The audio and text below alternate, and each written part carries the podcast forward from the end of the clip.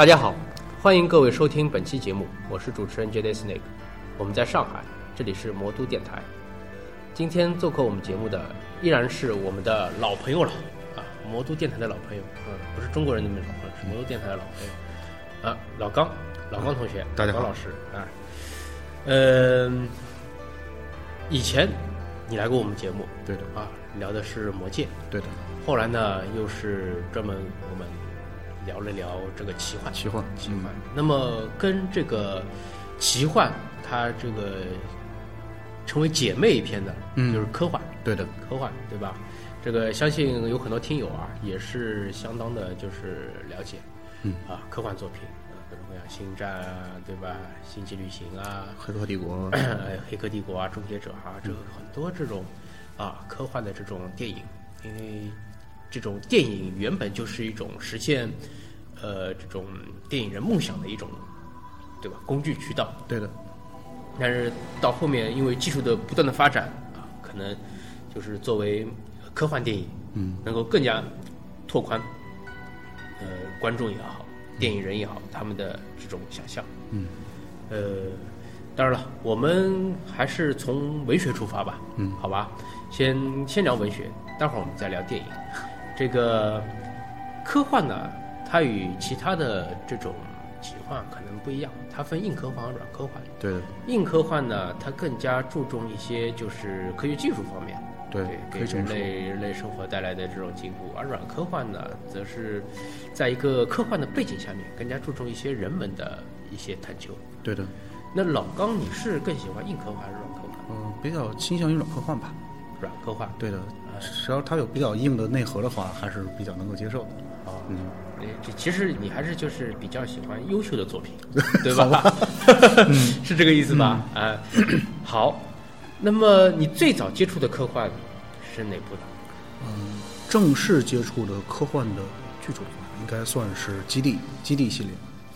基地系列，对的，阿西莫夫阿西莫夫。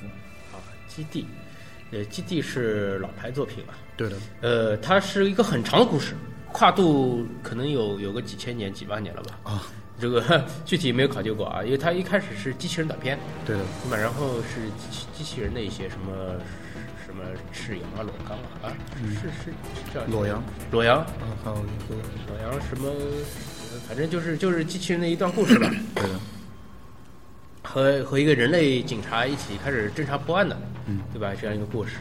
然后就是《银河三部曲》《银河帝国三部曲》，对的，对吧？讲了这个虽然好像看似无关，但是最后还有线把它穿起来了。对，呃，再后面嘛就是基地了，基地还分前传，呃，基地正文，嗯还有基地后传，对的，对吧？这个是整的一个一个故事链，相当庞大的一个背景，也是阿西莫夫通过他的文字介绍了他的他的一个脑脑海中的宇宙观。对。呃，那么这个故事给你打动在有没有给你这种留下这种深刻的打动呢？嗯，怎么说呢？对基地接触，就是我现在接触的还是基地三部曲吧。基地三部曲，对的。然后那这三部对我打动最深的，应该是一种这种理性，人类理性对对整个人的一个震撼吧。就是说，它整个故事渗透出这种观念，就是不管怎么样，理性是理性是最强大的。咱们就不说后面到底后来发生什么样事，好像，但是就这三部而言，它凸显了理性的威力。就是他们我记得是发明了一种这种数学、心理历史学，对，就是等于是发明了一个数据模型了。对的，可以就是演算到人类社会今后的一些发展，对的，对吧？对就是感觉像像是预言家一样，对的。但是所有的这些预言是基于理论基础的，对，是有科学基础的，对的，对吧？不像戴尔菲那种纯粹就是根据阿波罗的这种呃神力来来是展现的，而它是它是通过一种科技科技的力量，对，嗯，很严谨的可以推算出就是人类今后的发展会是怎么样，对的，那是对当时来说是个相当前卫的一个概念了。是，呃，可能，可能我不知道是不是阿西莫夫在的那个年代，计算机也是在逐步的发展，他可能也是觉得人类今后大概会有这样一种计算机一种计算模型会造出这样一种，呃，叫什么数学心理学、是心理历史学。心理历史学对。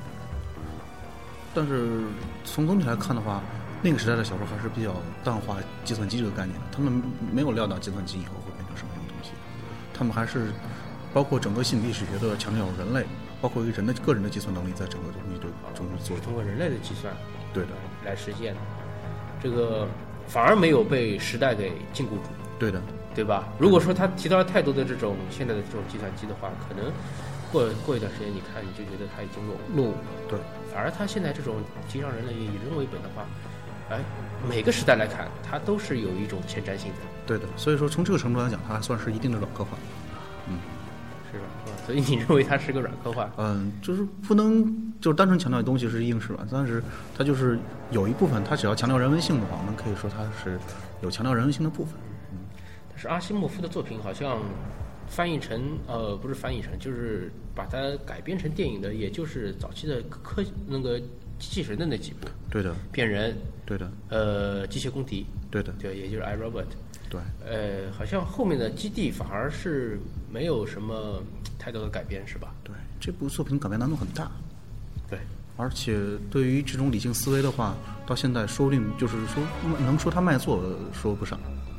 嗯，也许放科幻作品有的时候就是这样，可能它如果延后个五十年出版的话，就根本就没有市场，对的对的，这是跟科幻和奇幻的差别所在，也可能是硬科幻、软科幻的差别所在。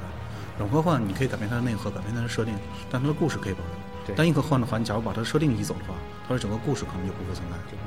就像当年看那个《海底两万里》的时候，觉得很神奇。对的，现在看的话，这种 这种神奇神秘的这种探险的感觉，可能就会淡化。对的，因为大家现在都可以潜水，潜水艇也是一种很普遍的这种，至少是一种军事军事舰艇吧，对吧？潜水艇，呃，当然民用的也有，对，对吧？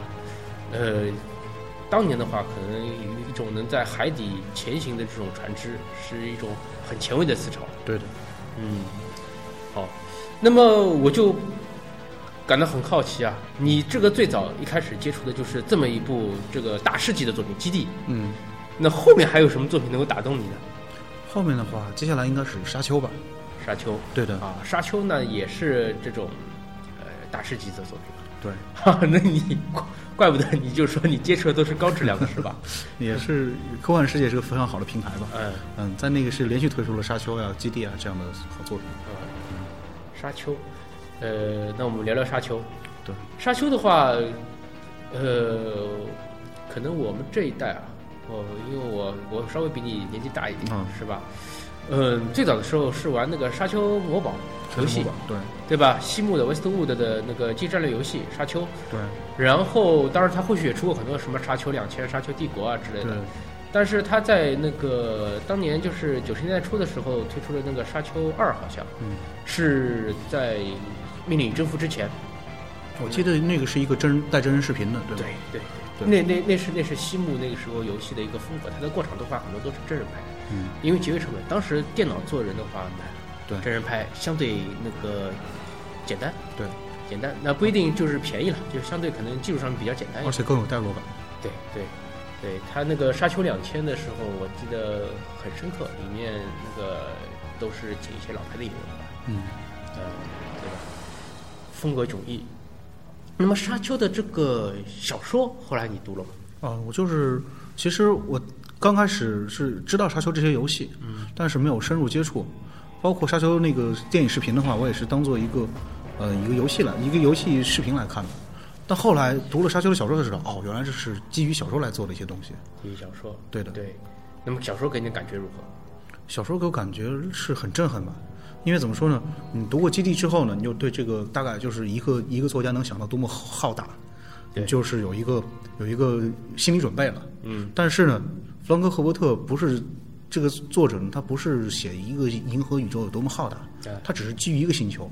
但是呢，他讲的是这个星球上万事万物之间的联系，从小的微生物到大巨大的沙虫，包括整个宇宙，包括嗯、这些生态系统对人的影响，人对生态系统的影响，宗教对人的影响，人对就是整个世一个个人对整个整个世界的影响。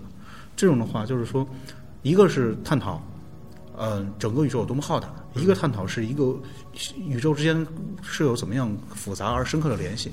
所以说它是从另一方面啊让我就是更加深刻的认识这个世界是什么样子的。它描述的角度不同，对的，反而给你的感官也是全新的。对的，对我当时就觉得《沙丘》这个小说，它后面的这个政治的一种，因为人它是不同家族之间嘛，对，利益之间的这种政治斗争，嗯，呃，给我印象很深。而他的写作风格，意识流的风格也是一种很很不错的风格。对对，嗯，那么这些都是可以说是算是太空歌剧吗？啊，算是太空歌剧。怎么算是太空歌剧？太空歌剧的定义是什么？嗯，怎么说呢？就是相当于，嗯，太空歌剧有有这么一种说法，嗯，就是说你可以把这东西把太空元素全部抽去，抽去然后再看它本身，对它可以在歌剧舞台上演这个 太空歌剧。啊，这个意思。但是具体太空歌剧的定义呢，呃怎么最好还是要维基百科一点。啊，你说的这种这种解释，哦不一定对啊，对，但是很直观，对让人一下就明白了。嗯，那我们就接着聊一个可以说是国内也是比较著名的太空歌剧吧。对的，虽然它还没有全部的引进，嗯，对吧？但是之前引进了之后，就是已经是一个相当相当成熟的一个相当成熟的作品。成熟的作品了。对的，那个海伯利安，对，海伯利安这部作品，呃，相信你肯定读过。对的。呃，祭词的原诗读过，祭祀的原诗没有读过，但是因为这部小说，后来又看了很多祭祀的东西，嗯，包括明亮的星啊，包括后来的一系列东西。嗯，那么，呃，当年是哪个出版社？贝塔斯吗？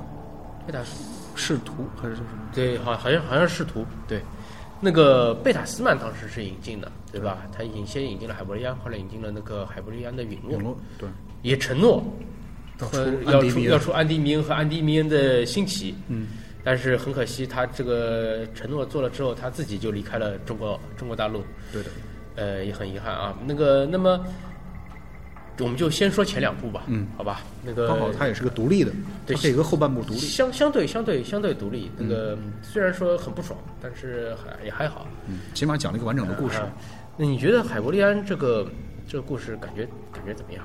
其实刚开始读海伯利安的时候，感觉并不是很好，嗯因为怎么说呢？它的第一部而言那么厚一本儿，呃，字又那么密，那再加上它是一部，它不是一个连续的故事，它是把六个，呃，它把六个故事串在六个故事串在一起，组成了一个像是一个故事集一样的性质。对，但是呢，怎么说呢？在读完第一个故事之前，都不觉得这个这个小说有什么新奇的地方，因为所有的元素，因为读海伯利安的时候已经看过很多科幻小说和奇幻小说了，嗯，这些作品之后那当，然，你前面都已经看过《基地》和《沙丘》了，对，对吧？然后那么读这些作品的时候没有多少新意可言，其实当时这么看，啊，而且，嗯，但是呢，读过第一个故事后就觉得很震撼，那个牧师把自己钉在那个闪电之下，然后被闪电不停的击穿、击穿、击穿那样的，确实确实很震撼。他是想死，但是死不掉。死不掉，对。然后呢，在接下来六个故事中呢，你可以看到其他很多很多科幻的影子。其实它从真正意义上说，不能算是一部太空歌剧，它是以太空歌剧为背景，而放了很多赛博朋克啊，放了很多像时光时光逆流啊，对，包括是这样一些，就是说，包括侦探小侦探故事，对，包括最后一个其实是把罗密欧与朱丽叶的故事翻版过来讲，就是把很多元素杂糅进来，它已经不能算是一部单纯的太空歌剧。综合了很多元素在里面。对的，但是总体而言，他把整个故事兜住了，这是很多作家很难做到的。而且包括最后海伯利安的陨落的时候，整个故事线全部能够收拢在一起。对，如果说没有人说这个还有后两部的话，基本上也就觉得哎，这个故事很完美，对的，是吧？对的，但是 很无奈，就是贝塔斯曼在推广的时候还专门说了一下，还专门说了后面还有还有两部，哎，这个现在也一直吊着，不过还好。听说这个海伯利安后来又再版了，对的，是吧？对那个后两部安迪米恩和安迪米恩的兴起，我不知道是不是最终是不是这样翻译啊？可能也也要在呃今后一段时间里面就可以跟大家读者见面了。对，这也是大家的一个福音吧。啊，这个嗯很多坑嘛，包括冰火啊什么的，冰火什么石轮估计也快了。嗯，冰火的话，因为还没写完，如果海伯利安这个坑如果说能填好的话，估计也能含笑而终。哎，那么就是海伯利安，他这个当中他也推提出了很多这种科幻的深邃的概念。对的，比如说有个叫什么时间债一样的东西，时间债，时间债是吧？对的，呃，还有伯劳鸟，对，对吧？这这些名词，这些科幻的东西跟我们其实日常的生活其实是有很大的这个距离的，对的，对的，对吧？你真真的是在生活当中你没有这个就是时间债的这种概念，对的。对吧？那么这种作者他是通过什么方式让这个读者了解这些就是科幻的这些理念呢？其实时间债这个概念一开始读的时候，就是也是不太理解，嗯，直直到最后读完《海伯雷安陨落》的时候才知道，哦，大概时间债是个什么样的概念。他是不愿意做过多解释，这是这个小说作品的优点，也可能是缺点吧。就是说，大家可能带这种一直带这种迷惑的心心理啊读这本小说，读到最后的时候，哦，原来是这么一个大概，大概你能通过他在需要暗示的地方来明白他大概是个什么意思。其实这个就是我觉得是写这个奇幻作品的一个很大的难点。对的，难点，因为我们现在生活的这个现实世界是，呃，很正常的一些东西，比如度量衡，对的，对吧？时间一天两天，一年两年，对，这个是我们已经是习以为常的东西了。但是如果说你写一个架空的世界，一个科幻的也好，奇幻的也好，对吧？你用的这个度量衡，对，呃，它如果说没有地球这个概念的话，你就不能单纯说一亩对，或者一天，对的，对，一天是多长时间呢？嗯，对吧？你也许可以说是光年，光年也许可以说在科幻里面，因为这个光恒定的概念，呃光是走多少？嗯，三十万公里每每秒。啊、对对，就就这样。但但是光年也涉及到年年这个概念，其实其实也也也很麻烦。就是说你在做这个度量衡的时候，是要跟读者做一个解释的，对的，对吧？这个老刚也写过科幻作品，我相信你也你也有有有有所有所感觉。对的，嗯，那么我们之前聊了这么多啊，聊了这个基地，聊了沙丘，还聊了这个海伯利安。那么这些作品呢，这个相对都比较沉重一点，对的，沉重一点。那么我们再谈一些轻松的，轻松点的。嗯，这个呃，不要就是太太太讲究这种深沉的，讲点这种英式幽默的。那就是《银河系漫游指南》。《银河系漫游指南》对啊，呃，这是怎样一部作品呢？呃，怎么说呢？就是像当时接触《银河系漫游指南》也是在基在基地之后。基地之后，对，当时其实这部作品让人很很逗乐的一本小说。啊，对，当时的话，而且它里面提出很多概念，很诡异，很匪夷所思。很匪夷所思。对，当时我还跟我的朋友们深究这个概念。哎呀，那个非概率你驱动到底是你读的时候是读的引进的那个，就是科幻徐百科译的科幻世界引进的版本。哎科幻世界引进的版对的本是吧？啊，那那个那个翻译你感觉怎么样？那个翻译起码明白了很多梗，他讲什么东西。新的一版我也看过，啊、嗯，确实翻译这三部作品我很不容易。新新的一版是译文版吧？译文的吧？嗯、是上译的。啊，对，呃，这个东西因为它里面涉及到很多黑色幽默的东西。对，这些东西很难翻，有些人看得出来，有些人可能就看不出来。对，有人看出来能把它翻译出来，有人看出来以后就可能翻译这个。东西梗有的时候呢，你不懂的话，就会有人觉得莫名其妙。对，哎，作者怎么会这样写的呀？对吧？对而且你还你还不知道到底是作者是这样写的，还是翻译是这样翻的，对，对吧？这个这个问题就很大。如果说一个译者他可能对这个文字的把握，呃，把握的很好，但是他不懂这个梗，对他他可能就会把它翻翻偏掉了，对，对吧？呃，还有那么就是有一些有一些译者他喜欢自我发挥，嗯，呃，没有梗的他会他会把它就是按照自己的理解来翻。对，对吧？也像近期某些电影，什么《天马流星拳》这种东西也出来了，但但其实人家人家是有梗，是其他的梗，嗯，对，对吧？就翻译成另外一种啊，完全完完全就是不搭牛头不。对马嘴了，对吧？还还自以为是啊。这个那漫游指南，我们接着说啊，它后面还有那个宇宙尽头的宇宙尽咖头餐馆，呃，餐馆对吧？不是咖啡馆，基本无害。基本上无害。再见呃所有的鱼再见，谢谢所有的鱼。啊！再见，谢谢。so long，怎么翻译都可以。哎，对对对，呃，还有一个是什么？呃，反正还有一部，对的，是吧？总共是五部，那个相当搞笑，对，呃，充满着英伦的这种笑话。对的，呃，他这个就是我第一次看的时候，包括看电影也好看书也好，我就有一个疑问，他是说要，呃，别慌，对吧？嗯？Don't panic。呃，要带好毛巾。嗯，带毛巾的好处到底是哪里？他说了吗？就是说，我我感觉啊，啊、就是说一个英国人，假如在嗯浴室里发现毛巾的话，他就觉得特别安逸，他觉得这是确实是个浴室，哦他就表现一种安镇定的概念。这是其实就是个英国的英伦的梗了，对了，对了，对吧？就是你出去哪怕是到银河系去流浪，你也带好毛巾，啊，对啊，你就你就不会怕了。对的，啊，是这样的，这个你看，这就体现出来。如果说你那个嗯没有这种就是英伦的这种基础基础的话，可能就就理解不了对的。啊。嗯，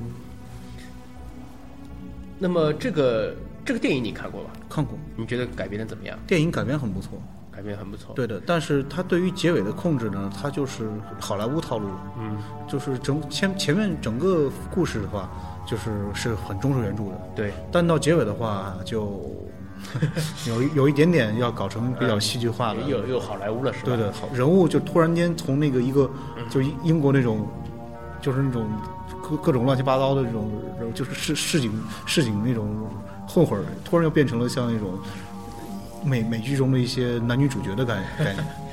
嗯，这个哎也没办法，因为它就一部嘛。对的，对吧？他没有后续的这个再再有第二部、第三部，对，呃，这也其实也很不容易了，嗯，那么就是说，呃，这个其实作为《银河系漫游指南》的话，它这个自己本身作为梗，也被很多作品都借鉴过去了，对的，对的，是吧？我记得，呃，《魔兽世界》里面那个沙塔斯。对吧？外语的沙塔斯里面有一个天涯旅社，天涯旅社，其实在那个英文版这个是宇宙这个这个可能是大陆这边的翻译，啊，呃，应该就是宇宙尽头的。宇宙尽头的旅社，啊对。对，这个当然它翻译成天涯旅社也没有错了。我不知道是不是天涯社区有做广告啊？这个 我感觉他们是没有看懂这个梗。可能可能是当时没有看懂这个梗，对，呃、这个哎，那个反正现在也已经翻译成这样了嘛，是吧？《魔兽世界》总的来说，它的翻译还是相当相当不错的。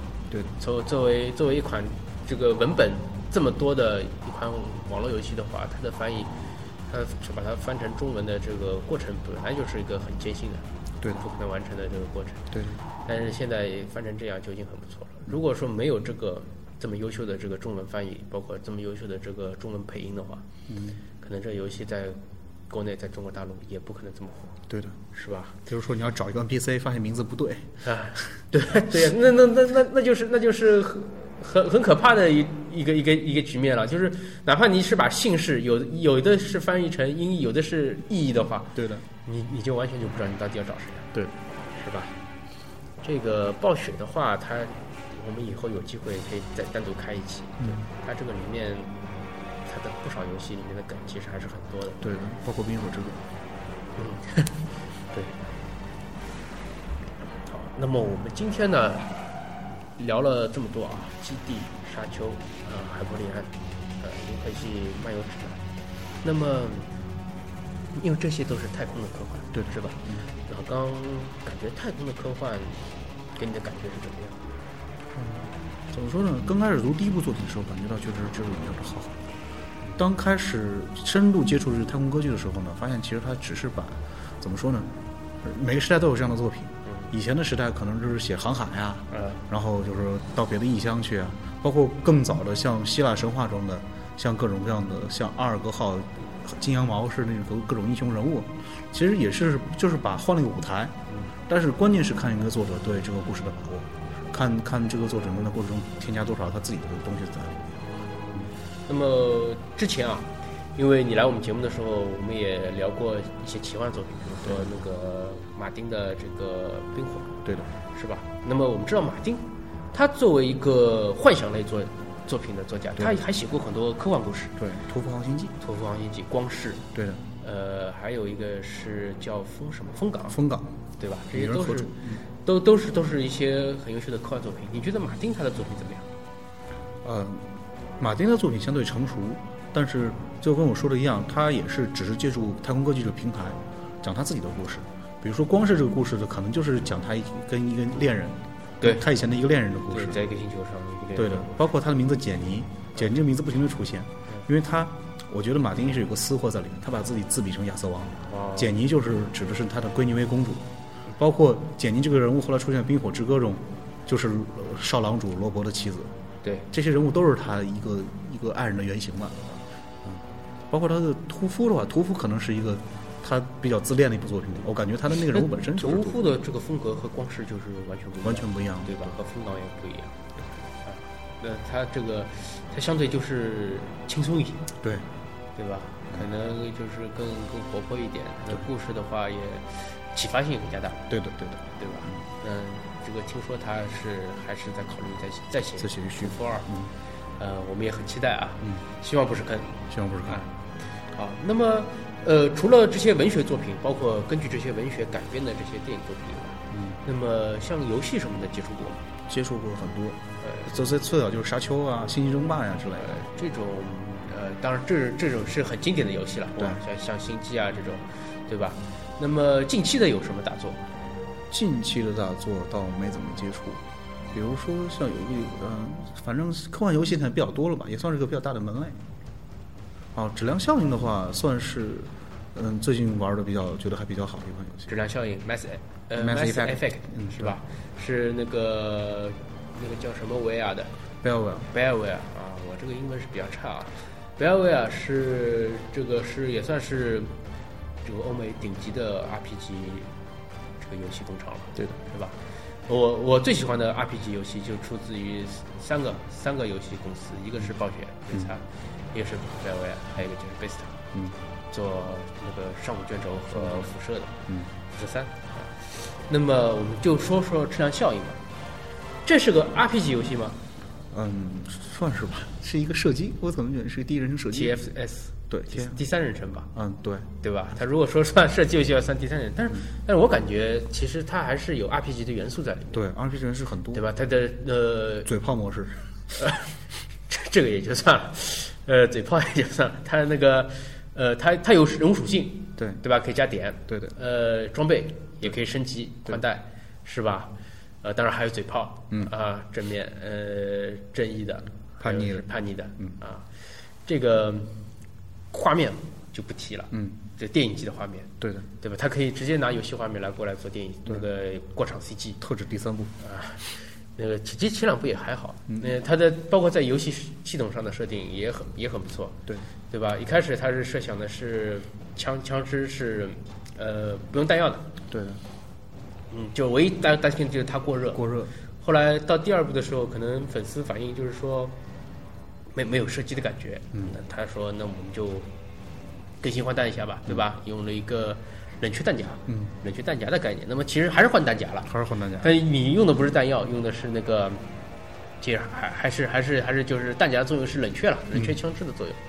那当然也很不错，呃，里面的这种种族也很多，对的，对吧？他提出来的一个一个收割者的理念，对的，也也也很新颖。呃，老刚觉得这个三部曲下来，呃，这个结局怎么样？有点坑，被坑了，对的，还还好吧？啊，就是针对于你前三部做的所有选择，而且是一步步继承下来的，对你感觉很有，你就说这故事既然继承这么多代，做出这么选择，最后应该结尾有什么不一样吧？不是不一样了吗？但是它的结尾是三个独立的选择，啊你就可以完全不参考前面。就是前面你其实随便选，对吧？随便选到最后你你你在你在都三个都可以选，是吧？对的，啊，是这样，你觉得被坑了对的，啊？那么单从结局的这个三个结尾来说，你觉得怎么样三个结尾每个结尾，其实我我没有，主要玩的是盗版，没有体验过他那种军功很高的时候是一种就可以看到他的最完美结局。对，我看到是三个结局，其实我感觉下来也没有什么最完美的，对，但是我看到三个结局好像基本都是类似的。类似的。对，除了就是说他的选择不一样，但最后的包括他过程中画呀，包括它内容啊，有很多相似的地方，对对，只不过是颜色上面肯定有颜色上有点区别。你最后你你开始选的是哪个结局？嗯，和绿色结局，绿色的那个结局，就是人人和机械都和平共处了，对的，是吧？对的。那么收收割者呢？收割者他们也走了吗？收割者他们就好像算是跟人类合体了吧？合体了对的，啊？那么那么也有可能就是收割者已经同化了人类，嗯，或者说就是说人类同化这个这个结局的话，意思好像是说收这个人类都走向了他们种以前他们都不都不知道的结局。啊，嗯，啊，是这样，嗯，但是我是听说是有这种说法，就是说是红色的那个结局，就是机械毁灭的那个结局才是应该是真结局，而且好像在这个 CG 里面也看到过，最后有那个 N 七盔甲，Shepard 的那个盔甲是胸甲虽然又呼吸了一下，可能人又活过来。对，但是那那个结局很惨，因为那个就是机器人那个是什么种族？就是杰斯，嗯，杰斯对吧？就是等于完全毁灭掉了，包括你帮你开飞船的那个人人工智能，也也也也就没有了，嗯，对吧？呃，胜利是很惨烈的。但是如果说你选择蓝色的话，也有种说法，就是说你已经被收割者同化了，对，对吧？因为之前的看那些被收割者同化的那些人，他们的眼睛都变成都蓝色是蓝色的，都是蓝色的，然后包括一些被感染的人类啊之类的，他们是全身都是变蓝，对对吧？像行尸走肉一样在那边走对的，啊。那么这个是我们不希望看到的。嗯，而且齐坡在那个在在蓝色和绿色结局中都是死去了，对，是吧？嗯红色结局可能他活下来，但是代价是很惨烈的。嗯，对，嗯那么相比之下，可能二的结局，二的结局很欢乐，它首先是一个 teamwork 的故事，，对而且它的可以，你可以打出非常完美的结局啊，啊，所有人都有一个 happy ending，对，总共有十二个同伴吧，对，对吧？每个人都可以存活下来，都都都有一段。然后在最后的一个过场动画中，可以看到每每个人，每个人的画面，对每个人，的每个人笑脸，如果说有死的话，你就看到就是一排棺材。对，嗯，而且整个故事讲下来的话，很就很热血，很热血，对，对，它的配乐也很不错。对。的，嗯，这个有空我们有有的时候也可以再介绍一下。嗯，好，那么今天很有幸啊，这个请老刚啊再次做客我们节目，嗯，跟我们分享了很多科幻的故事。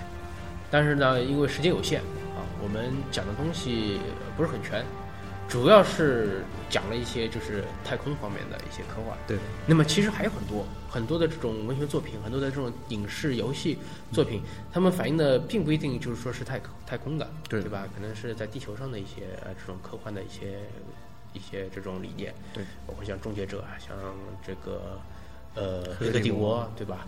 啊，那么我们看，嗯，下期我们再陆续的啊做一些分享，嗯，好吧，做一些交流。好，那我们今天的节目就先到这儿，好，谢谢老刚。好，大家谢谢大家。